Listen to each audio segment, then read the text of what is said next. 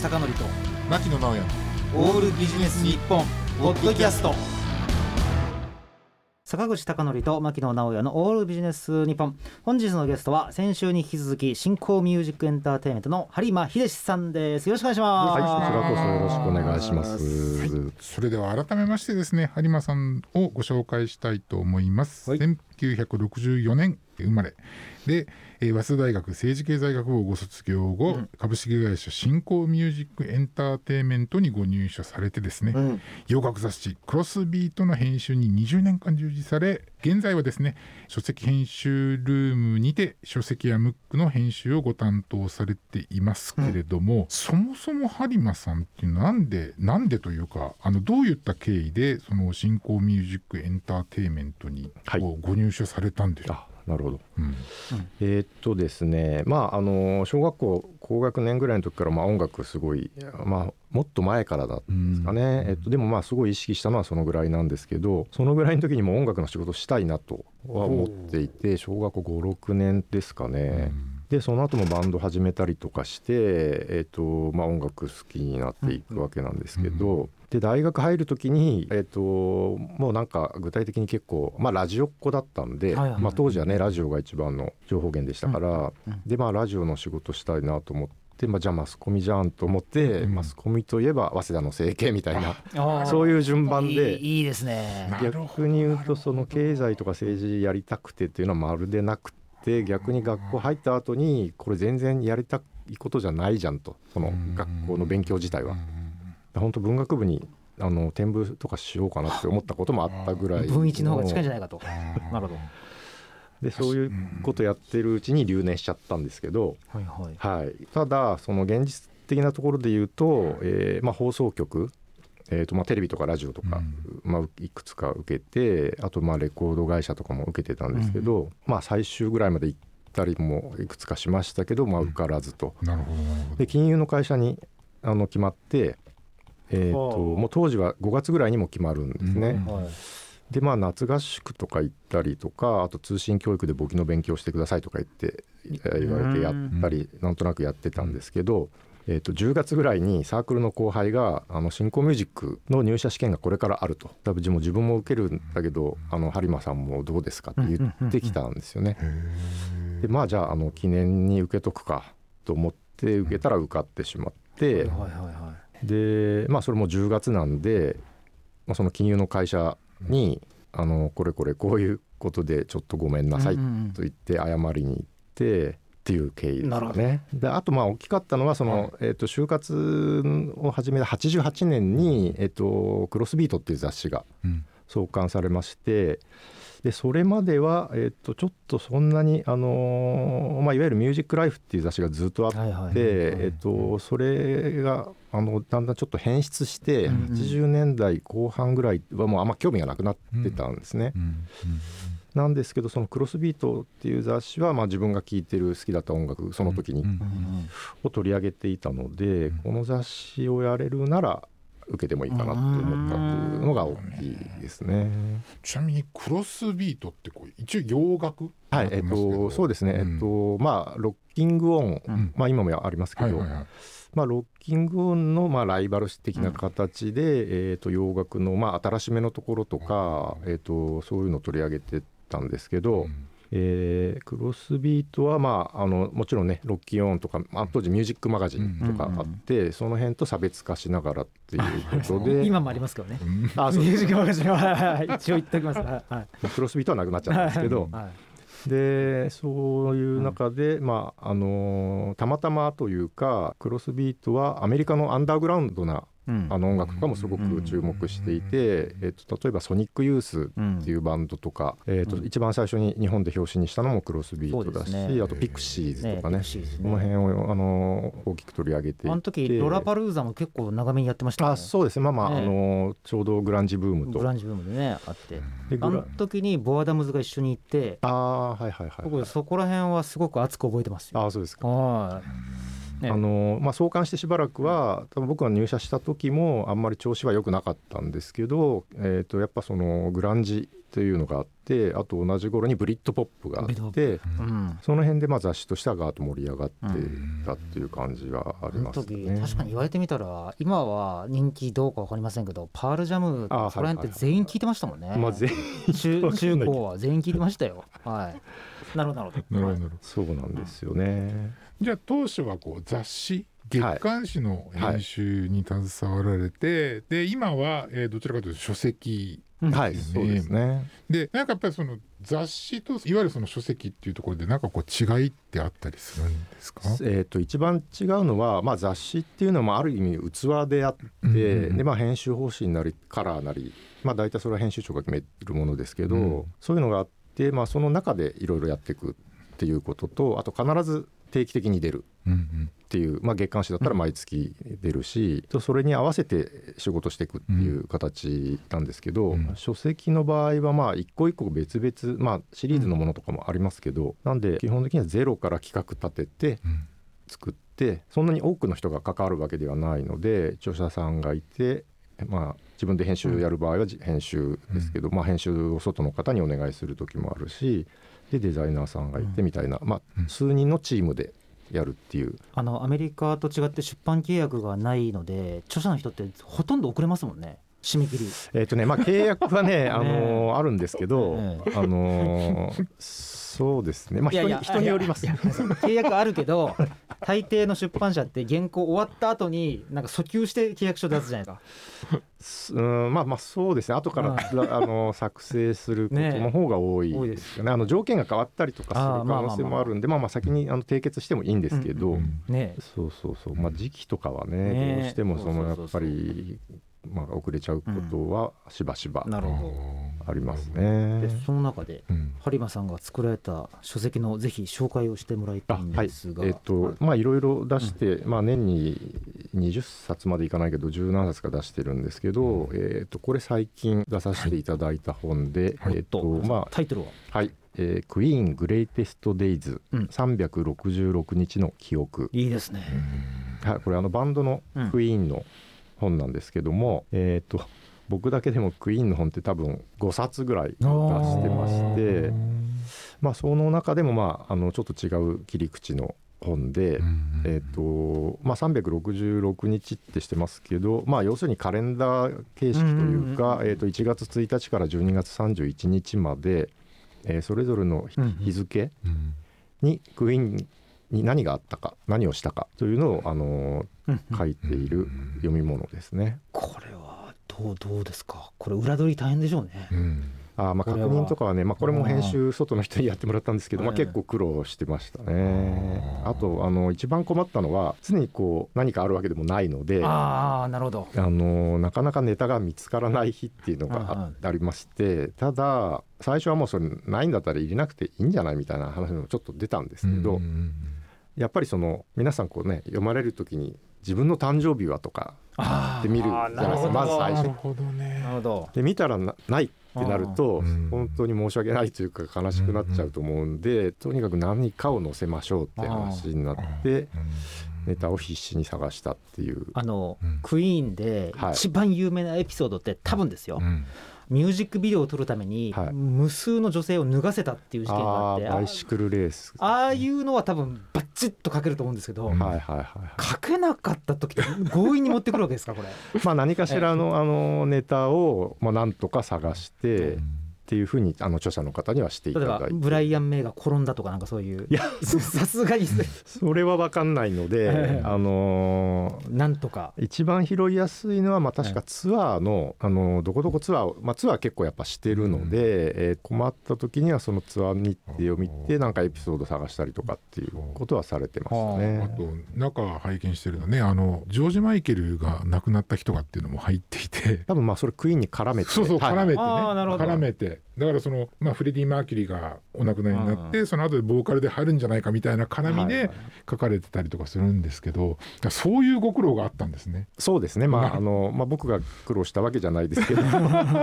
まあ著者の方と編集の方には苦労していただいたということですね。なるほどね。はい。まあ、ただこれねそういう本なので、うんえーとまあ、クイーンのことある程度ご存知の方とかあの、まあ、1冊目に読む本ではないですけど、うんまあ、でもあの切り口が面白いので、えっとまあ、ファンの方にはあの楽しんでいただけるのではないかと思います。はい、多いですね。クイーンの今日は何の日ってねそうですね。うん。今日、ちなみに7月17日です。7月17日っていうとどんなのがあるかというと。そうですね。7月17日、出ました。はい。えっ、とブライアンとロジャーが参加した5のシングルが発売うわーどうしよう。一番みんなが反応しづらいとこ。ろ あのねえやっちゃいましたね、イギリスの RCA が発売されて、うん。えー、とイギリスのチャートで最高1位を取ったということですね。なるほどなるほなるほど。まあとはいえあこういうのもあるんだっていう一つのこうネタとしては最高ですよね。これ多分あれですよね。うん。クイーンファン同士が居酒屋とか行ったらこれ一冊で相当盛り上がるそれはそうだと思いますね。ね。今日さーとか言いながらこれは最高だ。なるほど。やっぱこうあれですかね。音楽関係のごはい本っていうのは、ご自身でやっぱそういった本をこうやっぱ出したいなっていう思いはあもちろんんあのなんていうか一番思いつくのは音楽のネタですし、うん。あのまあ、お話しいただくのもそうで、えっと、最近で言うとあの僕ジャズ全然自分では詳しくないんですけど、うん。マイルス・デイビスの自伝を出したんですね。うん。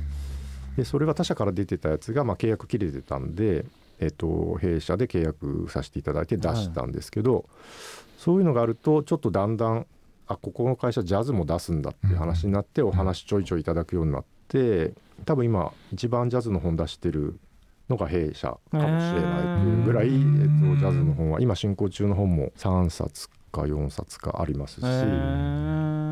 なるほはい。まあ、だからジャズの本とかはそのいわゆるねあのクイーンの本みたいど、にうん。売れませんけど、ただまあやっぱ硬い読者の方いらっしゃるので。それは播磨さんそれはブルージャイアントのヒットを狙ってあいやいやいやいや。ブームを狙ってとかじゃなく、うん。いやもう全然狙ってなくて、うん。もうここだからマイルスの自伝が出たのが78年前かな、ん。だからその頃からコツコツコツコツやってきてで年間何冊か出せるようになったっていうで、まあ、ブルージャイアントにはもちろんね乗っかりたいですけど。なかなかはい。漫画はまたねちょっと全然別な、はいはい。あのー作り方になっていっちゃうんで、うん。僕漫画は手がけたことないですし、うんうん。ちなみにこのこういった書籍っていうのって大体その、まあ企画からこう発売するまでって大体どれぐらいの制作期間を持ってるもんなんですか？そうですね。まあものにもよるんですけど、えっ、とまあ3ヶ月から6ヶ月かっていうぐらいのが一番多い気がしますね。それを有馬さん同時並行で何本ぐらい？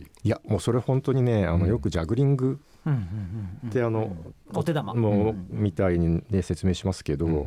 まあ大体10個は動かしてますね。はい。だからまあ企画がねこれから立ち上がって、えっと、企画会議出すっていう要するにまだ企画通ってない段階のやつもありますし、で通ってじゃあ立ち上げていかなきゃっていうのもありますしもうあの発売日近いんで印刷所入れなくちゃっていうものも今ありますし、うん。あとまあ翻訳してもらっている最中とかもありますし、まあ、だから一番早くっていうか急ぐのはあの、まあ、こういう言い方しちゃうとあれですけど誰か亡くなった時に出す本うんうんうん。それやっぱりね半年後とかだと遅いのでうんまあ、ガーッと集中して作って出すこともありますし、うん。まあ、あと連載をまとめるものとかは、まあ、素材としてあるので。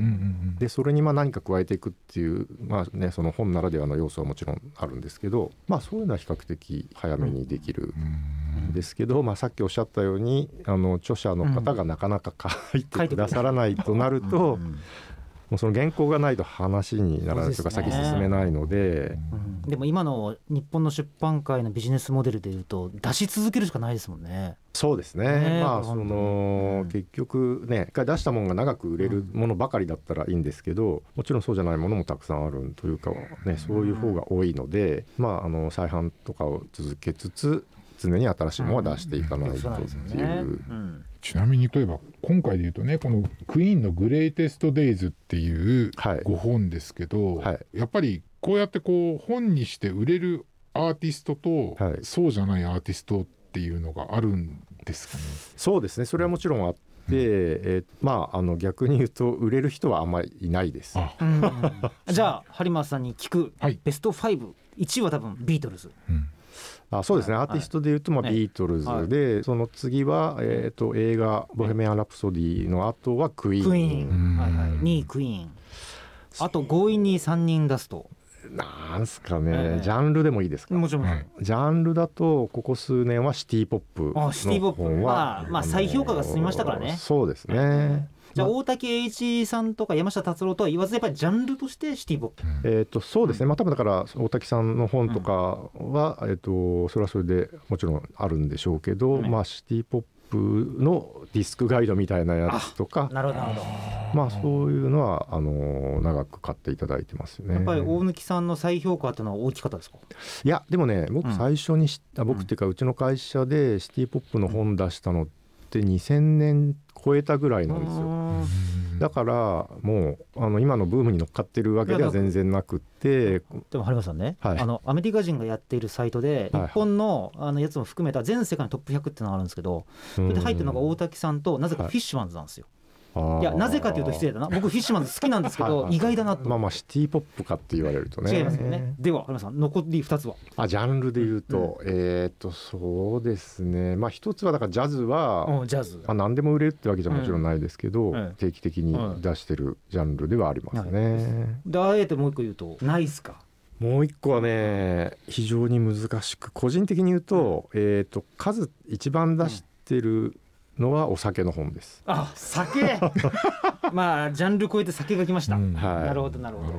そこら辺がだから売れ筋っちゃ売れ筋っていうことですね。そうですね。まあまあはい他社が出さないような、まあ、うんお酒の本、なるほどなるほあーなるほど。まああと56冊は作ってるのかな。なるほど。はい他社が出さないっていうのはどういう切り口？えーっとですねまああのームック本とかよく出されてる会社だと、そのその時々の流行ってるお酒をバーってたくさん。紹介してうんうんみたいなのが結構あると思うんですけど、弊社で出しているのはあのーまあ、日本酒に詳しい方にうん。テイスティング、うん。えっとまあ、ワインでいうとマリアージュっていうその飲み物まあワインと、えーお料理をどういうふうに組み合わせていくと美味しく食べれる飲み食いできるかまあ、それを日本酒で、えっと、やると。しかもそれ科学的な分析を加えてう、ん。えっと、こういう組み合わせがあのいいですよっていうのを味のねなんかこうなんつったらいいんだろう。味の要素みたいな苦味とか、うん甘み塩味とかそういうのをいろいろ分析した上でその日本酒と組み合わせてるみたいな、でそれは結構ね多分プロの方にも結構買っていただいててあの料理人の方とかもちろんあの普通の方はもう全然参考にしていただけるような内容ですけどでそれは結構再販もして、へえはい、どうしどうしよう牧野さん。はいせっかく読んだのに売れてる本がサンドとお酒という結論になってしまったらやばいぞこれは。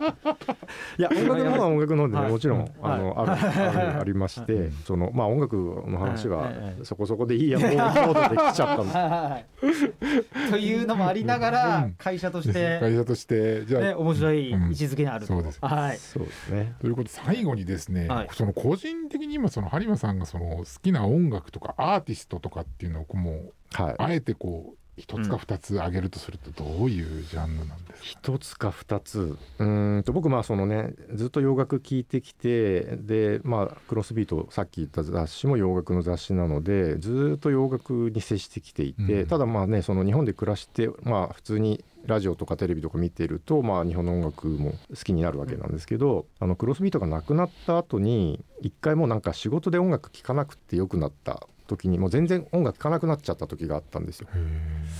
で自分でも不思議だったんですけど、うんでその後しばらくしてプルミュージックのおすすめか何かで日本のインディーバンドが出てきて、あなんかこれいいかもって思って聞いたらよくって調べたらあの来週下北沢であのレコード屋さんでトークやりますみたいなって言ったらそれがまた面白くって。でライブ行くようになってみたいな。でなんかその中高生みたいな音楽の聴き方をその時からし始めてだからあのー普通に洋楽とか、えー、と有名な人のライブも行きますけど最近はライブハウスにもう結構行っていて、そういう中であのライブあったら必ず行ってるのがホームカミングスっていう京都のバンドでそのバンドはすごい好きですね。どんなジャンルのえっ、とね初期は結構あのアップテンポであのジャカジャカギターポップみたいな曲が、まあ、多かったりしたんですけど最近はしっとりとで当時はね片言の英語みたいな英語で歌ってたんですね。